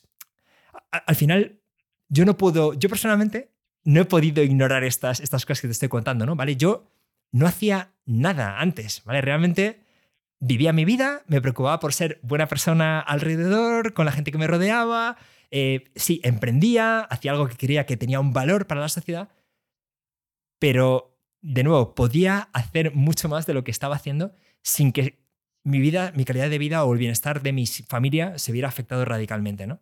Y creo que muchos estamos en esta situación y lo que nos hace falta es ver que verdaderamente podemos conseguir ese impacto y, y darnos cuenta de que a, a mí lo que me pasa es que ahora pienso que es difícil que encuentre cosas mejores que hacer con mi dinero que, que este tipo de cosas. Es así. Mm, me cuesta imaginarlo. Vale, y ahora has mencionado que, que para mantener ayuda efectiva eh, se necesitan 200, Sí. ¿cierto? 200 mil euros al, me- al, al año. Al año. Al año. Eh, ¿De dónde salen? Perfecto. Eh, a ver, los primeros años fueron las aportaciones SID. Y- Ujú. pero por otro lado, nosotros cuando alguien dona ayuda efectiva, le damos la opción de, uno, que el 100% vaya a los proyectos que financiamos y dos, si quieren añadir una parte para apoyarnos, ¿vale? Esto ya es radicalmente distinto a todas las ONGs, ¿vale? Porque la primera pregunta que la gente hace es, bueno, ¿y cuánto se queda ayuda efectiva? ¿Vale? Y yo siempre digo, la respuesta es cero, ¿vale? Lo que tú donas a proyectos se destina al 100% a proyectos. Y si te parece que el trabajo que hacemos es importante y que es valioso que existamos para que otra gente pueda donar y demos a conocer estos proyectos y demás, puedes añadir una parte. De media, los donantes añaden un 9% de lo que donan a proyectos para, para apoyar nuestra labor. Eso este año va a cubrir aproximadamente una tercera parte de nuestros costes. Y mi estimación es que el año que viene cubra ya el 50, o sea, va creciendo. Todavía no es suficiente. ¿Cómo cubro el resto? Pues en una parte, lo que yo llamo los mecenas, los que pusimos dinero para arrancar la fundación, hemos seguido poniendo. Y por otro lado, por ejemplo, el año pasado conseguí ya algo de financiación del mundo del altruismo eficaz. ¿no? Hay gente ahí fuera, sobre todo del mundo anglosajón, que ya piensa en estos términos. ¿no? Es, oye, si yo financio esta organización, hay un efecto multiplicador respecto al dinero que llega a los proyectos más efectivos. Merece la pena, ¿vale? Tiene sentido, es una inversión de impacto, ¿no? Eh, entonces, la combinación es esa, ¿vale? Una parte de nuestros propios donantes que nos apoyan, otra parte los mecenas locales y otra parte ha sido la financiación internacional. ¿Qué es lo que espero? Que en, tal vez a finales del año que viene o ya para, para el 2024 solamente la parte que nuestros donantes deciden destinar a apoyarnos sea suficiente para cubrir ayuda efectiva. Y eso significará que los mecenas que hasta ahora apoyábamos la fundación podremos simplemente financiar ya los proyectos directamente, ¿no? Claro. ¿Y, cómo, cómo tomas la decisión ahí de eh, distribuir el salario, sabes? Em, bueno, primero, si te lo puedo preguntar, ¿cuánto cobras tú? sí, me lo puedes preguntar, ¿vale? Eh, yo, cobro, yo cobro el salario mínimo de convenio, ¿vale? Que es 19.000 euros brutos al año. Eh, y lo cobro porque, porque me lo puedo permitir, ¿vale? O sea, como hemos hablado antes, eh, yo he tenido suerte en diferentes momentos en la vida. He vendido una empresa y he sido austero y he invertido. Por circunstancias familiares también, digamos, eh, mi padre murió muy pronto, ¿no? Entonces, ha, habido, al final, he acabado teniendo un dinero y, para mí tener algo de dinero siempre implica la responsabilidad de qué hacer con ello, ¿no? Es una suerte y es una responsabilidad. Y he decidido que lo mejor que puedo hacer es dedicarme a esto.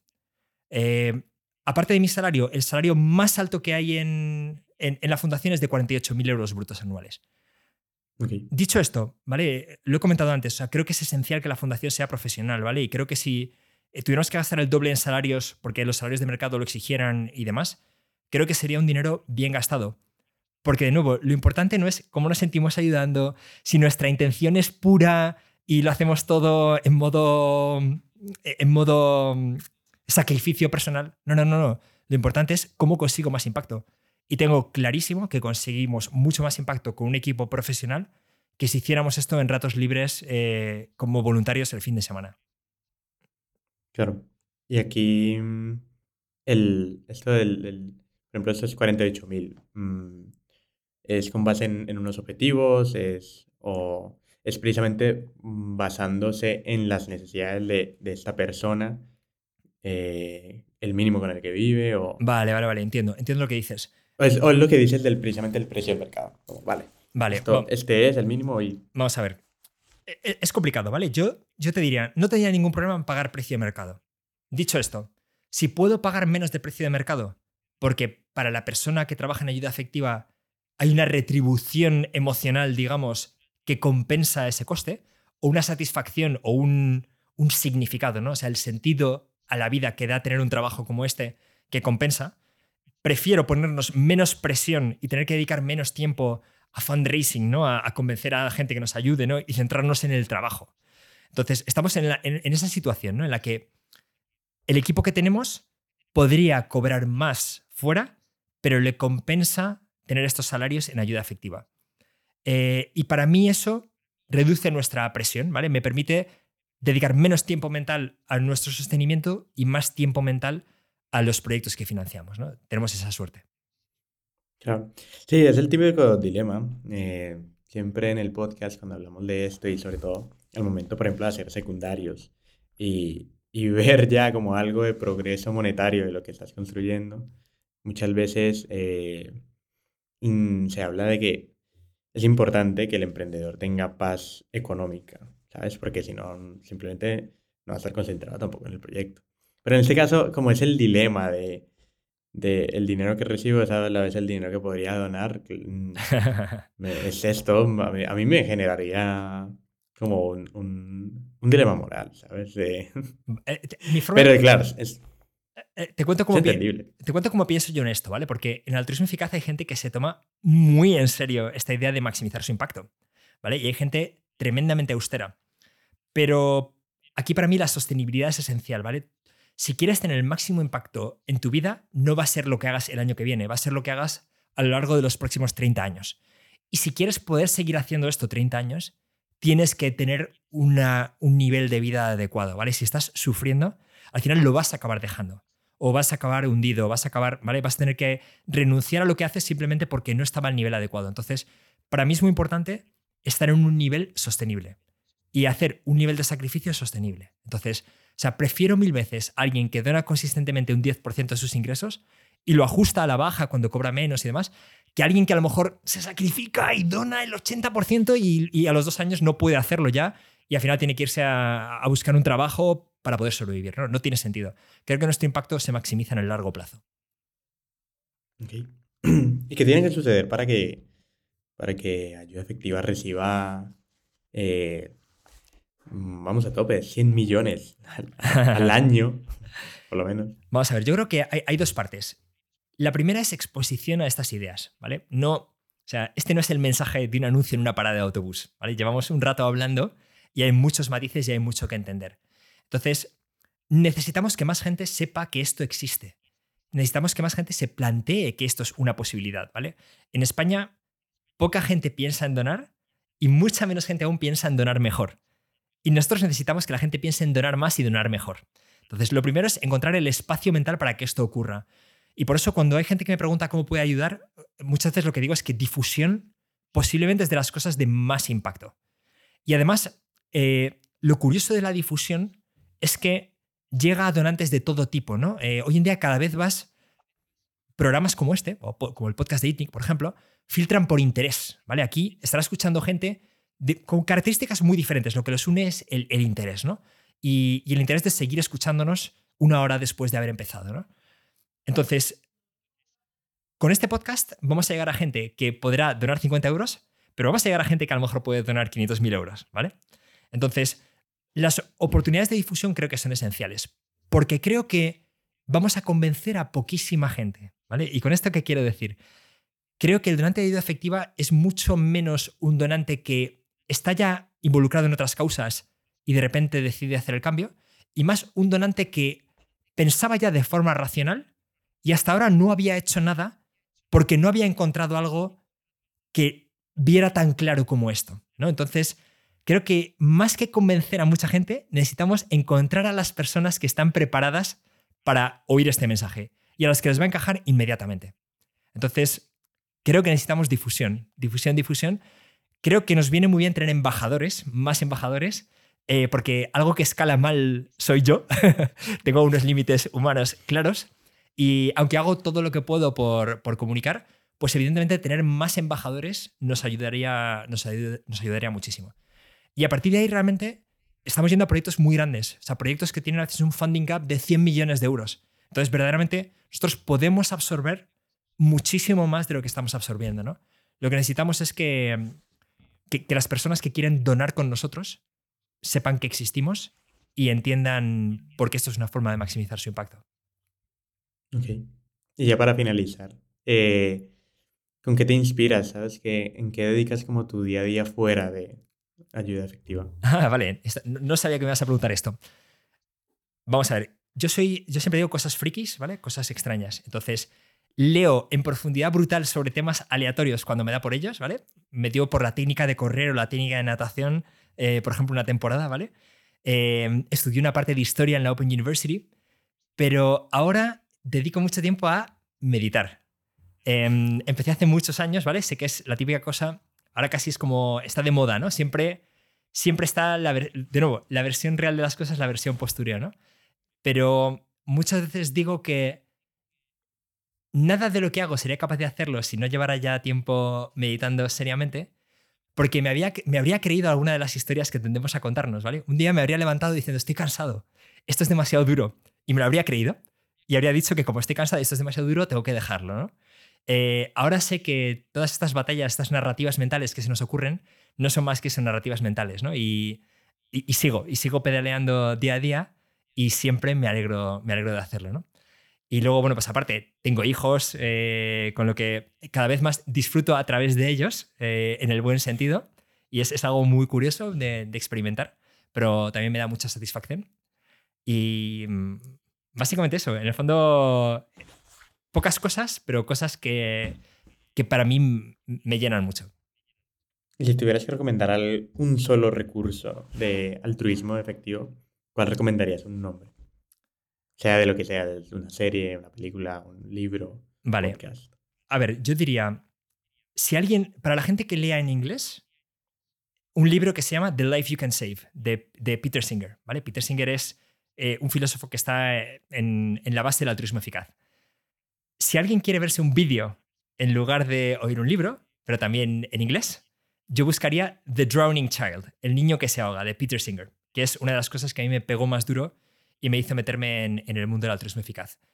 Y en español, creo que lo mejor que se puede hacer es en ayudaefectiva.org, pinchar en acerca de y leer acerca de qué es la ayuda efectiva. Porque hemos dedicado mucho tiempo a explicar las ideas de base despacio, ¿no? y creo que es creo que es el mejor recurso que hay porque estamos empujando algo que hasta ahora era muy, muy desconocido. Perfecto. Eh, buah, pues eh, deja mucho que pensar, eh, ¿sabes? Sobre todo este tema de, del impacto que podemos generar y a la vez el, lo que te preguntaba un poco del impacto en, en términos de cifras y a la vez el impacto visible, práctico, en parte egoísta de, de ayudar a la persona que está cruzando la calle. Eh, pero, pero es un muy bonito proyecto, muy bonito proyecto y sin duda eh, hay que crear, vamos a enlazar este grupo de, de donación, eh, que lo pondremos en los comentarios, en la descripción y que seguiremos tirando para adelante. Pero sin más, Pablo, muchísimas gracias. nada, Daniel, muchísimas gracias a ti. Yo he disfrutado de la conversación. podría hablar de esto durante horas, Además, me gustan las preguntas escépticas. Tú tienes un buen punto escepticismo, pero, pero quiero más todavía, porque ahí es donde salen los temas interesantes.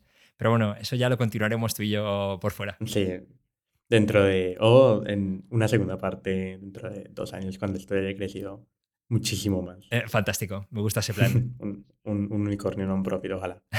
Genial. bueno, Pablo, y con los demás, hasta la siguiente semana.